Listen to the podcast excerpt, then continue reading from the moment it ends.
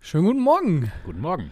Äh, langes Wochenende hinter uns. Es gibt viel zu besprechen und dafür haben wir eine Premiere hier. Felix Kropper zum ersten Mal am Tisch. Ich freue mich. Das Elf-Freunde-Themenfrühstück um 10.30 Uhr live bei YouTube und kurze Zeit später überall, wo es Podcasts gibt. Na, wie sitzt es sich hier so aufrecht? Äh, Nicht so reingelümmelt in der Couch. ehrlich gesagt. Also, man muss sagen, Ja? da fehlt ein, äh, ein Kissen noch unter dem, unter dem Tisch. Du sagst, es fehlt die Couch. Es, ja, ich glaube, ich glaub, es fehlt die Couch. Da könnte man's, auf die Formel könnte man es vielleicht auch bringen. Aber gut, darüber müssen wir gar nicht groß reden. Nee, aber wir könnten über den Bundesligaspieltag reden. Wir können über den Bundesligaspieltag zurückliegt und der einiges zumindest wieder ein bisschen verschoben hat, enger gemacht hat, spannender gemacht hat. Ähm, fangen wir mal oben an, oder?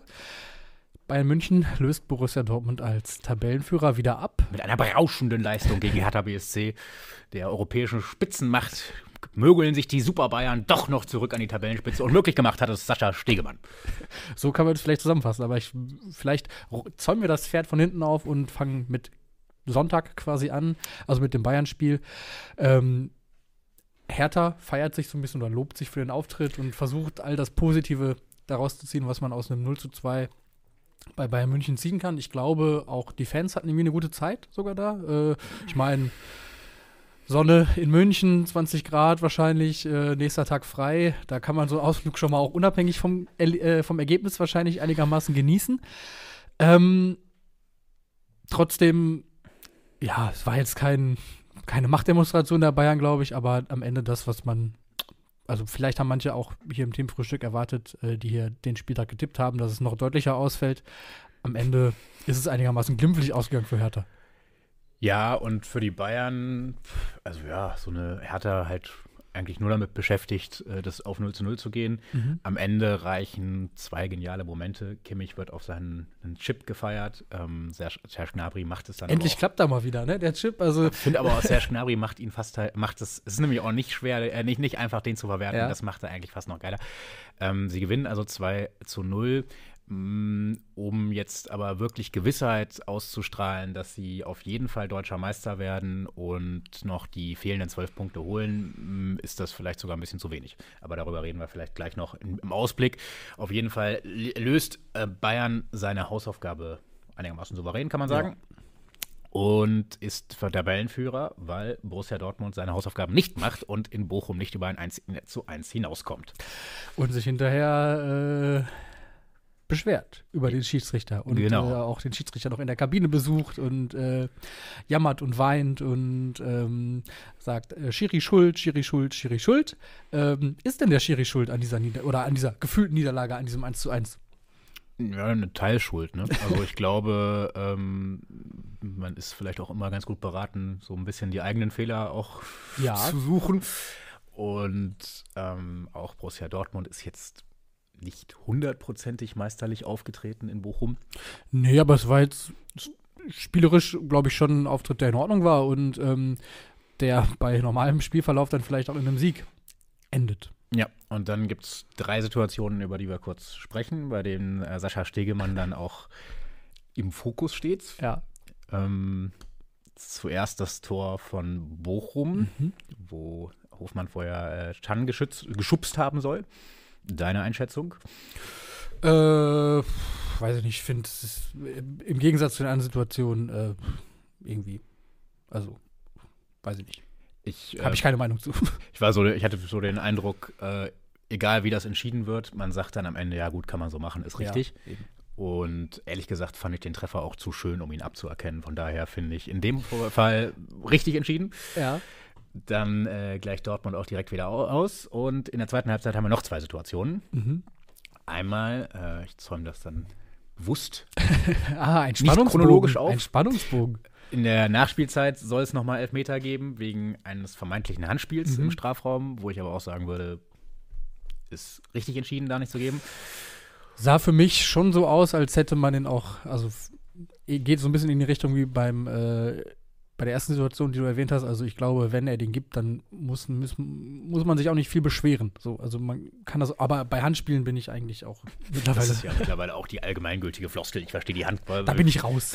Dann, Und dann, den, äh, den, den Luxus ich, erlaube ich mir da keine Meinung zu, zu haben. und dann so um die 70. rum Adiemi wird gefault. Von Danilo Suarez. Und man kann einfach sagen, er wird gefault. Man muss es so sagen.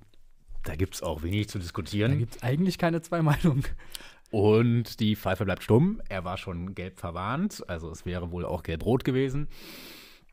Und Dortmund fühlt sich deswegen um die Meisterschaft betrogen. Ja.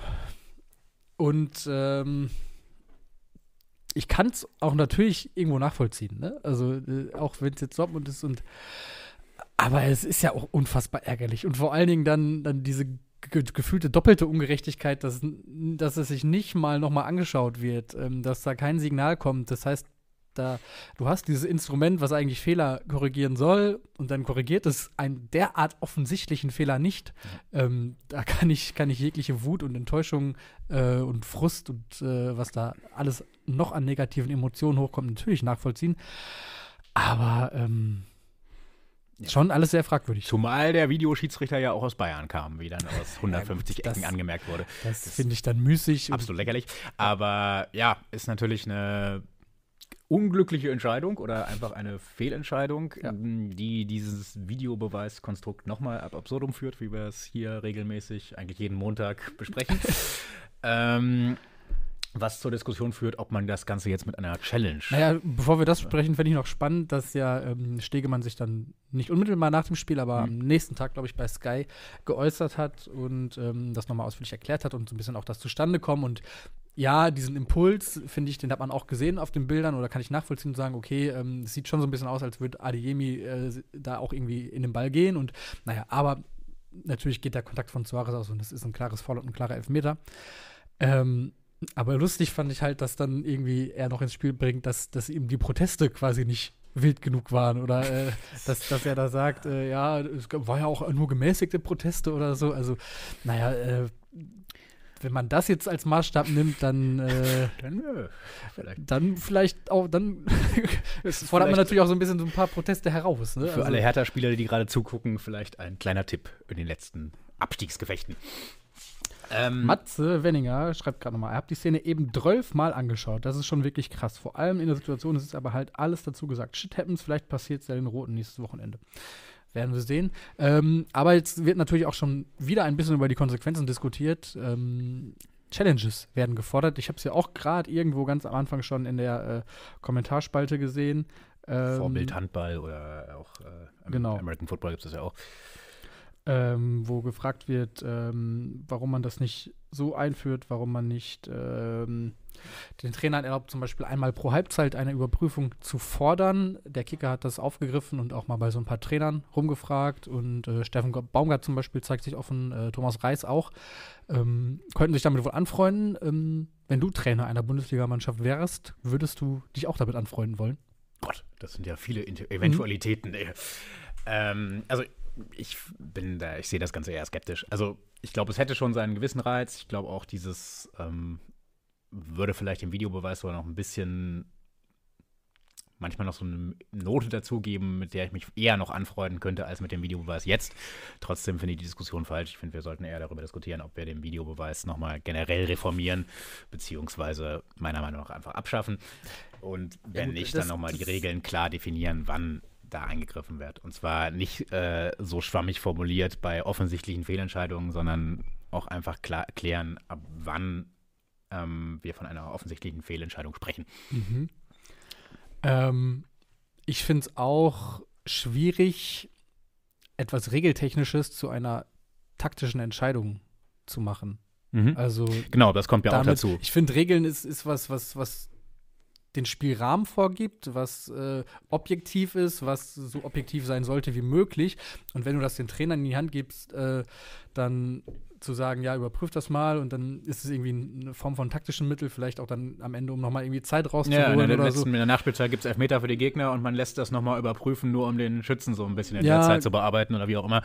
Und dann fragst du dich natürlich, oder die Frage, die natürlich kommt, ist ja gut, dann hast du deine Challenge äh, verspielt, weil- im Glauben, du wurdest benachteiligt und hast dann danach aber nochmal eine ähnliche Situation und kannst dann die nicht mehr überprüfen lassen. Ich finde, alles, was das den Rahmen, den regeltechnischen Rahmen angeht, sollte auch beim Schiedsrichter bleiben und auf dieser Ebene so objektiv wie möglich gelöst werden. Und äh, da muss man dann eben, daran eben arbeiten, dass das optimiert wird, dass, dass die Schiedsrichter äh, vielleicht auch platt gesagt einfach bessere Leistungen bringen. Ähm, Ja. Und ich ja, und vor allem auch wieder, das ist ja wirklich so ein bisschen das Problem, was sich jetzt auch einfach durchzieht, dass sie sich gegenseitig die Kompetenzen zuschieben Mhm. und dann irgendwie auf dem Knopf heißt, ja, äh, ich glaube, der war, äh, also das, das ist wirklich das Problem. Ich glaube, Sascha Stegemann steht ja im, im Kontakt mit Köln und ähm, wird dann in dem Moment irgendwie seine Einschätzung rübergeben und beeinflusst dadurch die Sichtung des Videomaterials und dann wird das halt einfach so laufen gelassen und ehe man es nochmal überdenkt hat, ist die Situation vorbei und ja. das Kind ist im Brunnen gefallen. Hier Und- Ritter Sportfan noch mit einem äh, Einwurf, der zumindest ein Gedanke ist, finde ich, den es lohnt aufzugreifen. Ähm, das würde die Verantwortung ein bisschen zu den Trainern schieben, die sich eben sonst immer über die Fehlentscheidung äh, aufregen. Also man würde sie sozusagen mit ins Boot holen und in die Verantwortung nehmen. Äh, geht auch so ein bisschen in die Richtung, was Felix Brüch jetzt auch gesagt hat, im Kicker-Podcast war es, glaube ich. Ähm, der nämlich nochmal daran erinnert hat, dass es nicht die Schieds- Schiedsrichter waren, die für die Einführung des Videobeweises äh, waren, sondern dass es schon vor allen Dingen die Vereine waren, die da Druck gemacht haben und Verantwortliche gesagt haben, es geht hier um so viel Geld. äh, da müssen wir alle Möglichkeiten, die wir haben, auch Das habe ich auch gelesen, nutzen. aber es stimmt ja auch nur zum Teil. Es gab schon auch Schiedsrichter, die sich deutlich dafür ausgesprochen haben. Ne? Also, ist wahrscheinlich nicht so schwarz-weiß Mhm. und es gab auch innerhalb der Schiedsrichter wahrscheinlich Diskussionen, aber nochmal, wenn man zurückgeht und auch daran erinnert, dass es natürlich auch die Vereine am Anfang das befürwortet haben, ähm, weil sie natürlich davon ausgegangen sind, vielleicht fälschlicherweise, dass es irgendwie zu mehr Gerechtigkeit führt und damit äh, zu weniger Geldverlusten, ähm, ist es auch ein Gedanke, finde ich, den es lohnt, nochmal im, im Kopf zu behalten. Richtig. Ich finde es, also das muss man im Videobeweis lassen. Das einzige Argument, was, äh, was wir auch im Vorfeld da so als Gegenargument gegen den Videobeweis gebracht haben, dass es am Ende es ja auch manchmal Spaß macht, über Schiedsrichter zu diskutieren, dass das wegfallen würde. Das ist nun wirklich nicht passiert. Das stimmt. Gut. Äh, Cem Garada hier noch mit einem äh, auch interessanten Punkt, finde ich, den auch Christoph Biermann so ähnlich äh, aufgegriffen hat, schon während des Spiels, der nämlich gesagt hat, äh, ja, warum diskutieren wir eigentlich, Manuel Riemann hätte diesen Elfmeter natürlich eh gehalten, weil, hier, das ist nämlich auch, was Cem sagt, äh, hatte einen unglaublichen Torwart, Riemann, der Spieler des Spiels, äh, was der für Paraden gezeigt hat. Ja, Two-Face Riemann wieder mit äh, seiner, seiner besseren Gesichtshälfte sozusagen, ist ja durchaus dann doch auch in der Lage, solche Spiele zu sichern und äh, wenn er nicht gerade irgendwelche wirren Ausflüge macht oder sonst irgendwie patzt, schon auch ein sehr guter Keeper an manchen Tagen. Ja, ja auch. Ich meine, ich glaube, auch über die gesamte Saison gesehen kann man sagen, dass er Bochum eher geholfen als geschadet hat. Ja, wobei ich würde sagen, dass es sich, dass der Ausschlag nicht so krass ist. Es Ja, gab schon auch gut, einige äh, Patzer und Punkte, die er, die er Bochum gekostet hat, das muss man schon sagen. Und Also, aber auch seine Mitspieler in die Verantwortung dafür nimmt. Ja, klar. Ja, ja, nein, aber auch darum, vielleicht auch dafür gesorgt hat, dass sie sich besonders Mühe geben. Weil mit Riemann als hinten drin lässt man sich zumindest als Verteidiger nicht hängen. ja das stimmt. Aus Angst, dann angeschrien zu werden. Gut, ähm, blicken wir jetzt weiter auf die letzten vier Spieltage. Wird Bayern dann einfach das runterspielen und deutscher Meister? Die Gefahr besteht natürlich, ne? Ähm, allerdings sind es halt die Bayern in dieser Saison, die, und ich finde, das ist die Frage, ob sie es ob sie's schaffen, in ihr Selbstverständnis irgendwie zurückzukommen, was sie ja zuletzt absolut nicht mehr hatten. Mhm. Ne? Und dann ist so ein 2-0-Sieg gegen Hertha vielleicht auch so wirklich nur das Mindeste, was da für die eigene Macht spricht, für, die, für das eigene Selbstverständnis. Und Dortmund kann ich mir schon vorstellen, die haben es jetzt wirklich mehrfach gezeigt, dass sie auch mit Rückschlägen und Widerständen irgendwie umgehen können. Ähm, aber natürlich ist es eine Binse, weil eben Bayern an der Spitze steht, aber ich glaube, dass die Mannschaft oder die Meisterschaft eben nicht über Borussia Dortmund entschieden wird, sondern, sondern über Bayern München. Also, Ich, ich glaube tatsächlich, wenn Dortmund noch zwölf Punkte holt und ich finde, sie haben das leichtere Restprogramm, dass dann schon noch was geht. Ich würde sogar den Tipp wagen, wenn sie zwölf Punkte holen, werden sie deutscher Meister. Ähm, ich weiß nicht, wo die Bayern was federn lassen, aber auch ich hätte Schalke was zum. Beispiel noch.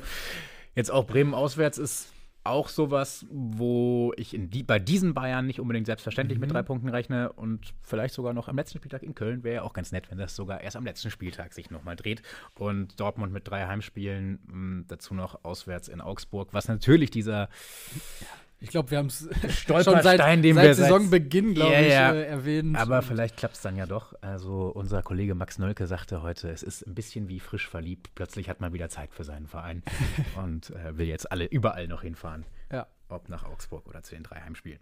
Gut, damit Meisterschaft. machen wir. Haken hinter. Und äh, Jetzt klingelt hier gerade. der Wecker. Vielen Dank. Kann sein, dass er in fünf Minuten nochmal klingelt. ist das der war wahrscheinlich die Schlummer. Aber das ist Das ist der, Wecker am für Hertha, Abstiegskampf. für Hertha BSC. Aufwachen, Hertha. Wenn es äh, so weitergeht, dann heißt es Abstieg. Denn Bochum gepunktet, Schalke dreifach gepunktet.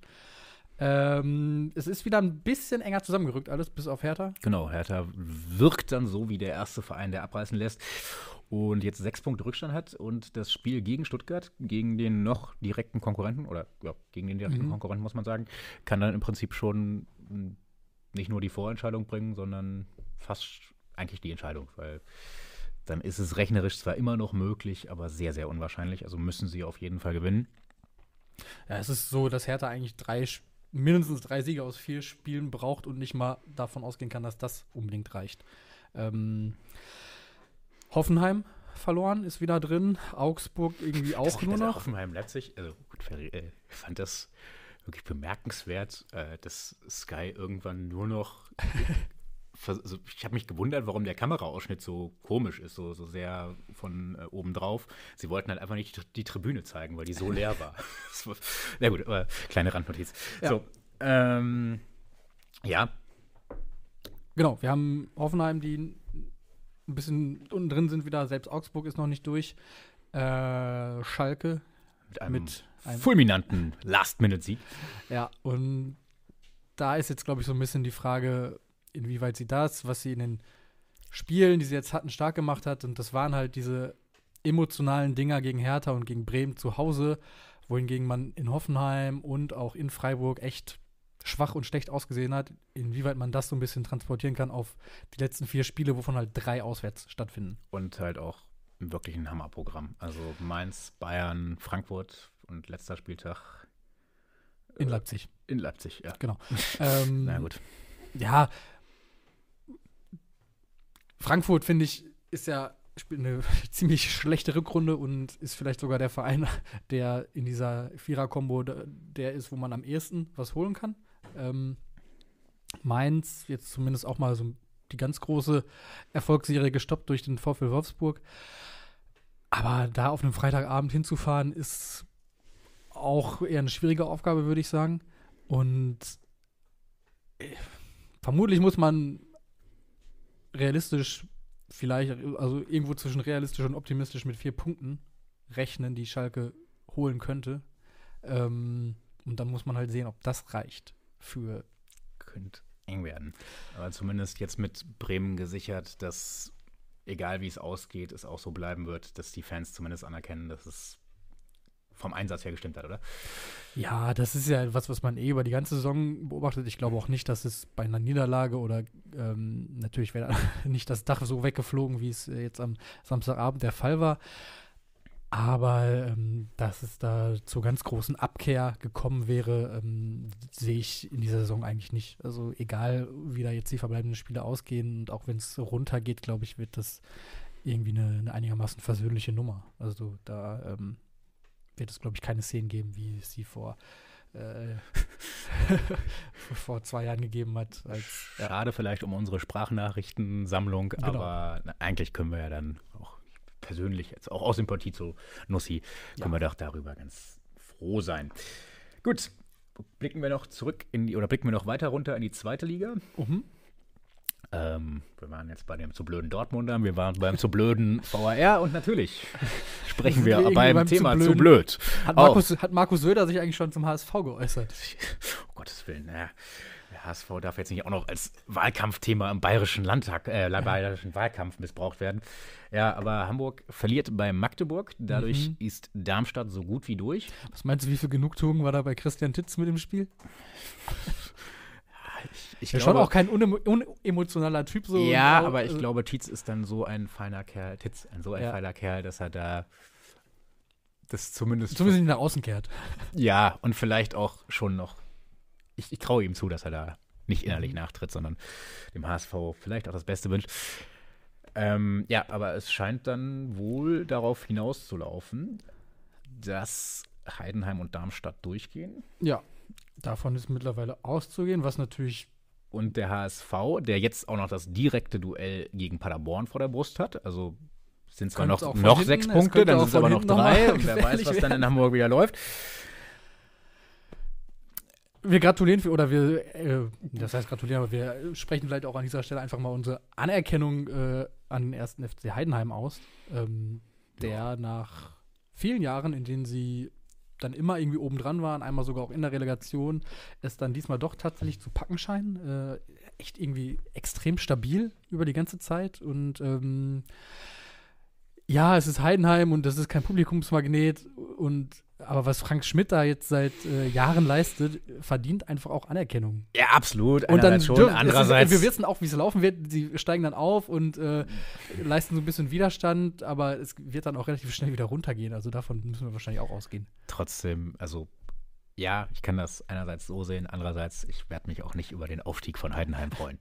Beziehungsweise, wenn ich mich Freude, Freude und Anerkennung sind ja nochmal andere Sachen. freuen aus einer zynischen Perspektive, weil ich es der Bundesliga gönne. ähm, Du freust dich über eine äh, möglichst attraktive zweite Liga mit Braunschweiger Beteiligung vielleicht. Es, Hoffen es besteht natürlich auch wieder das Schreckensszenario, was wir vor zwei Jahren auch schon mal hatten, dass nämlich drei Mitglieder dieser Redaktion am Ende der Saison als Absteiger feststehen: äh, Meppen, Schalke und Braunschweig. Hertha noch Da, dazu zu nehmen. Hertha noch dazu. Das Also eigentlich, ja, hier sitzen einfach nur Verlierer, muss man sich. Nur Verlierer und Versager. Damals war es so, dass Meppen dann doch drin geblieben ist, weil äh, Uerdingen zwangsabsteigen musste. Wenn wir bei Mappen sind, ein gutes Stichwort, äh, als auch nur so als kleine Service-Dienstleistung. Ja. Man soll ja auch immer was vom Themenfrühstück mitnehmen. Ich weiß nicht, ob das alle mitbekommen haben, aber äh, Meppen wieder gewonnen, jetzt den zweiten Sieg in Folge gegen die Spitzenmannschaften aus Saarbrücken und Wiesbaden. Und gegen Wiesbaden gab es den Fall, dass der Linienrichter umgeknickt ist. Ah ja. Und dann gab es die Stadiondurchsage. Äh, wir suchen einen Linienrichter mit entsprechender Liz- Lizenz. Und da haben sie dann irgendeinen gefunden, der offenbar noch nicht besoffen war und äh, dann zu Ende gewunken Aber hat. also ich meine, die Wahrscheinlichkeit in einem Stadion auf einen Schiedsrichter zu treffen, ist immer relativ groß, würde ich sagen. Allein dadurch, dass es ja dieses Kontingent an Schiedsrichterkarten gibt. Ja, aber die, also ich meine, auch Wien Wiesbaden ist nicht der Zuschauermagnet. Also von diesen 1500 oder vielleicht war ein bisschen mehr da, musst du halt auch erstmal einen dabei haben, der auch eine Ja. entsprechende Lizenz hat, weil da kann ja jetzt nicht irgendein, irgendwer pfeifen. Heißt Meppen jetzt mit nur noch fünf Punkten auf äh, den Hallischen FC? Die Hoffnung lebt. Also die Hoffnung für den SV Meppen, die Hoffnung auf einen gut gelaunten Tobi Ahrens, auf, was für uns beide sehr wichtig ist. Wäre schon krass, wenn diese Ernst Binnendorp-Aktion dann irgendwie sogar von Erfolg gekrönt wäre. Ich Also, fände es geil. ein bisschen, ja. aber wahrscheinlich wird es am Ende nicht reichen. Dafür ist es dann too little too late, oder? Vermutlich. So, gucken wir noch weiter runter. Immer weiter runter, weiter runter. Wir gehen gleich noch geografisch weiter runter, ganz, ganz in den Süden. Kreisliga B jetzt, oder? Nö, ich wollte nur mal, ich fand das so eine kleine Randerwähnung auch Okay. mal. Ulm vor über 8000 Zuschauern Ah. im Spitzenspiel macht im Prinzip den Aufstieg klar. Freut mich auch. Ja. ja, ohnehin, wenn man einmal die Regionalligen quer blättert, finde ich äh, durch die Bank eigentlich attraktive Aufsteiger. Münster ist da, Lübeck kommt wahrscheinlich nach und äh, ja, Ulm ist drin und dann, gut, Haching sieht aus, als ob sie sich in Bayern durchsetzen, zumindest für die Relegation und dort dann auf entweder Cottbus oder Erfurt äh, Ja. treffen. Da kann man, glaube ich, einfach nicht meckern. Ich finde das Ja. schön, es freut mich auch irgendwie. Äh, natürlich auch aus ganz äh, egoistischer Sichtweise, weil viele von diesen Regionalligisten ja dann auch in Berlin vorbeischauen oder attraktiven Mannschaften. Ähm, ja, schön. Ähm, Jonas Böhm stellt ja auch die Frage, wurde bei dem neuen Linienrichter eigentlich ein Alkoholtest gemacht? Äh, wahrscheinlich eigentlich eine berechtigte Frage, aber Ich äh, glaube, solange er nicht gestunken hat, Ja. wird das schon in Ordnung gewesen sein. Also mit einem Bier kannst du ja wohl noch so ein bisschen, vielleicht sogar besser. Wer weiß. Gut, dann angekündigt, geografisch weiter in den Süden. Wir gucken sogar auf die Südhalbkugel. Oh. Weil Karl, der Kanal, Ja. also man darf sagen, freier Mitarbeiter der Themenfrühstück-Redaktion, äh, hat mich darauf hingewiesen, dass wir ja eigentlich jetzt das Pokal-Halbfinale tippen müssten. mhm, Wir tun aus Gründen das nicht, mhm. äh, zumindest das Spiel heute. Aber das Ersatzspiel findet ähm, um 2 Uhr statt. Okay, Fluminense deutscher Zeit. gegen River Plate. Ja, ich hoffe nicht um Ortszeit. äh, Copa Libertadores. Halbfinale? Nee, Vorrunde. Ach so, okay. Die spielen im Kalender, jawohl.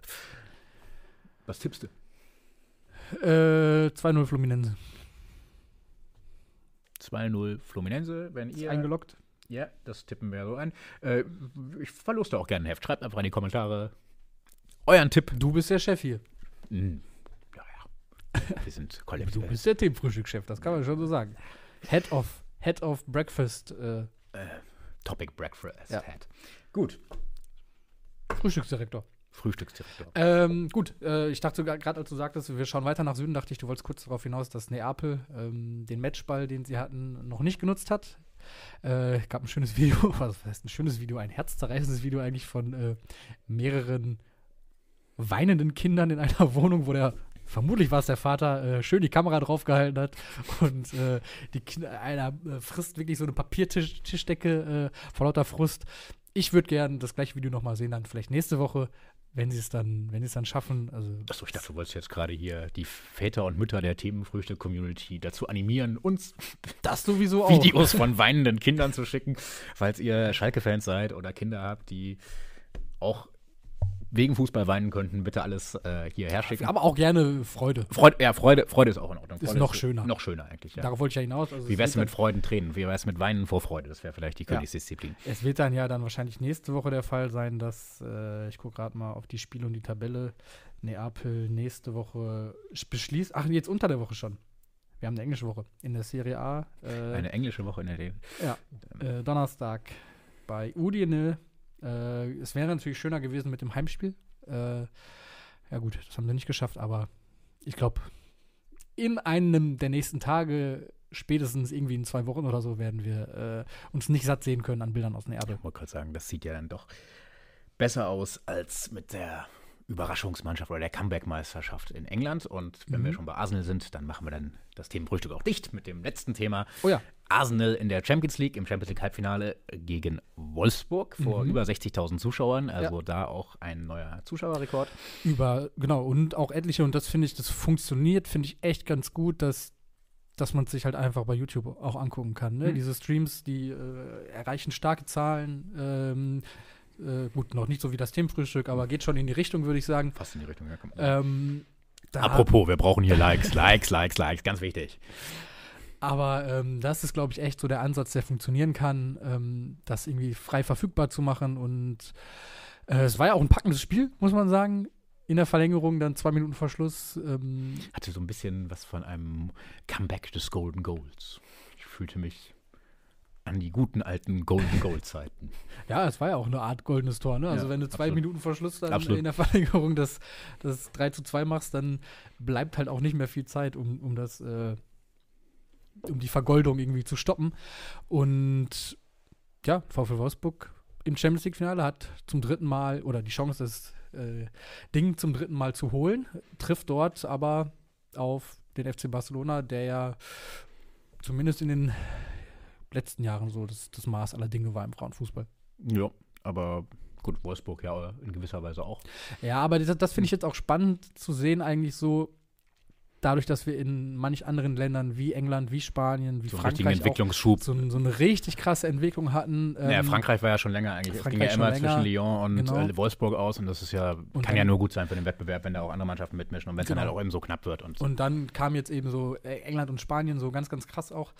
Und da finde ich so ein bisschen auch eine spannende Standortbestimmung zu sehen, okay, kann Deutschland da noch mithalten mit, mit der Entwicklung, die sie hatten, ähm, die eben dann auch lange Zeit vielleicht sogar so ein bisschen äh, Vorreiterrolle war und dann aber eben so ein Ja. bisschen hat sich überholen lassen und ja, wie gesagt, aber du sagst es, ich glaube eigentlich auch, dass es gut tun kann und ähm, Ne, ich glaube, Finale ist in Eindhoven, also das ist vielleicht auch für ein, etliche Fans, glaube ich, irgendwie, die noch irgendwie auf nach Hopping-Zielen suchen, äh, durchaus eine Überlegung wert. Kann man mal schnell machen. Huge, huge. Ja, also fahrt da hin, schickt uns Bilder. Das ist noch, äh, Unbedingt. das machen wir morgen übrigens. Ich wollte gerade fragen, weil heute ja quasi der neue Heute erstmal den die Spieltag Alternative besprechen. Montag ist, ist morgen der Alternative Dienstag, Dienstag. mit der Kurvenschau. Verstehe. Genau, ja. Und ich kann äh, ankündigen, wir werden wieder international sein. Derbys aus Oslo, Fußball in Oha. England. Alles dabei. Österreich ist auch dabei. Das Pokalfinale? Ja. Okay, ich habe ich, wahrscheinlich hab, haben die meisten die Bilder davon gesehen. Ansonsten gibt es das Video auch bei uns auf der Seite.